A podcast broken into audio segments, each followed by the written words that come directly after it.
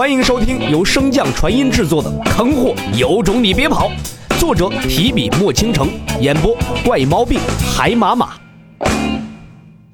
第六十二章，洛奇才。翌日，山巅，洛尘与武心柔等人成功会师，商量着关于矿石的分配。洛尘大马金刀的坐在主位之上，看着下方的众人，缓缓开口：“各位。”有什么想法，大可以说出来，一起协商解决。话音刚落，凌轩的声音紧接着响起：“我这边可以做主，全凭你调遣分配。”武心柔与严震等人也是连忙附和。话已至此，洛尘也不是那扭捏之人，便更无所顾忌了，敞亮开口道：“那我便说说我的想法，各位有不同的意见再提出来。首先，帮助叶童、叶婷两人做事的可以自行离去了。”说话间，洛尘的目光扫向了那最后因为令牌受叶童胁迫之人，都是各国的天骄与神功弟子，自持傲骨，也不愿意做那浑水摸鱼之辈，向洛尘等人告谢一声，便就此离去了。结束之时，矿石则境界高者发放。现在我们以五人为一组，全力搜寻叶童等人的下落，每淘汰一人，我们便可以多拿到一个晋级名额。但如果洛尘声音骤冷，双眼微眯。刚刚放走的那些人再帮助叶童，杀无赦。唰！日升月落间，时间飞逝。山洞中，严正看着洛尘那笨手笨脚的样子，不觉得出神。近日，手下众人负责寻找叶童，洛尘无事可干，便想着跟他一起学阵法。那严震自然不能同意啊，毕竟有盟规限定，不可以轻易外传。可实在抵挡不住洛尘死皮赖脸的纠缠，这才……你又在琢磨啥呢？能不能快点洛尘不耐烦的声音适时响起，又将严震的出神打断。好，你看这里的阵基应该……外面护法的艾希望着山洞中卑微的严大哥，不禁一阵同情。数日以来，他见到了洛尘心虚的一面，无赖的一面。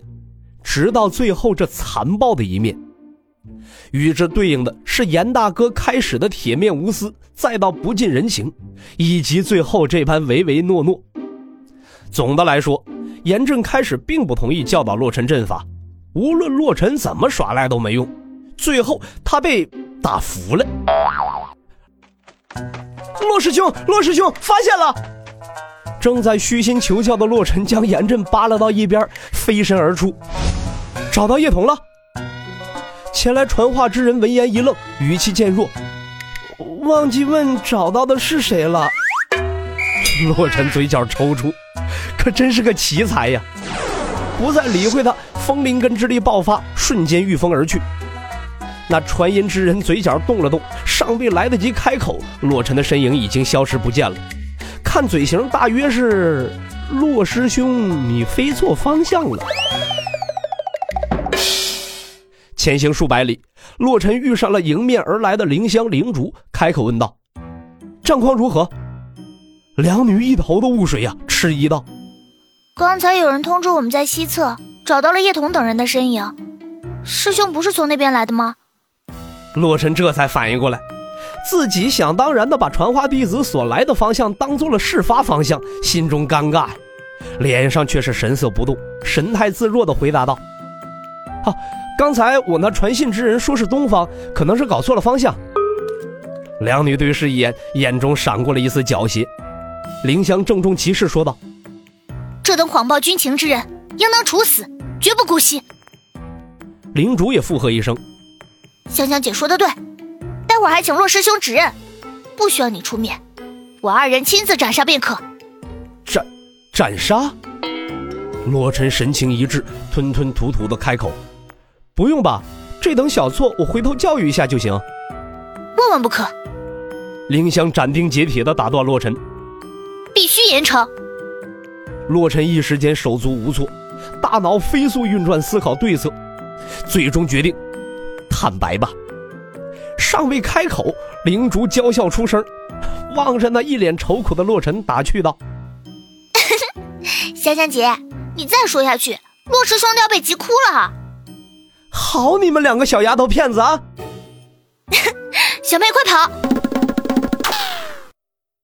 第六十三章，都怪天意难测。一番闹剧后，洛尘一行人终于是见到了这次的罪魁祸首，正是先前被洛尘放走的钱仙、钱斩兄弟二人。望着两人脸上的窘色，洛尘也是颇为无奈。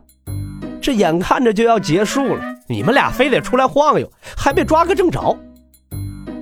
你们两个不想落得前奏的后果，就自己出去吧。两人面面相觑，虽然神色颇为不甘，可也没有犹豫，径自的捏碎令牌，传出了阵外。毕竟这威胁太狠了。看了一眼令牌上的日晷，洛尘微微出神。离秘境试炼结束已经不足一个时辰了，依旧未曾发现叶童的踪迹。叶童将矿石分散于众多令牌之中，一直未曾暴露位置。想在这广阔的秘境之中找到他，难度并不亚于海底捞针呢。洛尘出神间，并未发现四周众人眼中的那份热切与钦佩。一句话将前仙、前斩逼出秘境，试问除了神宫圣子之外，还有谁能做到？唯有洛尘了，这也使得独立虚空的那道黑色身影在人们心中的形象愈发的高大了。各位，时间不多了，晋级之事也该有所定论了，还请一同上交矿石。洛尘的声音缓缓响起，将众人的思绪拉了回来。凌轩、武心柔、严震等人率先动身，将自己的矿石尽数上交给洛尘。其他人见状也不再犹豫，毕竟分配之事早就定下了。洛尘在令牌上的排名疯狂的跳动，最后数字定格于洛尘排名一，矿石数量二百九十七。叶童最初上榜时令牌数量是八十四，这些天他一直在躲避洛尘等人，想必是没能收集到多少新的矿石。那他和前奏一人的数量应该在四十枚左右，想将他们两人挤出前十已是不可能了。洛尘只能着眼于后八个名额。心中细细盘算，凌轩、严震、武心柔、艾希、楼玲珑、离心，再加上自己，就是七个名额。剩下的一个名额交给凌轩仔细选人。心中有所定论，洛尘也不避讳了，当着众人的面宣布自己的决定。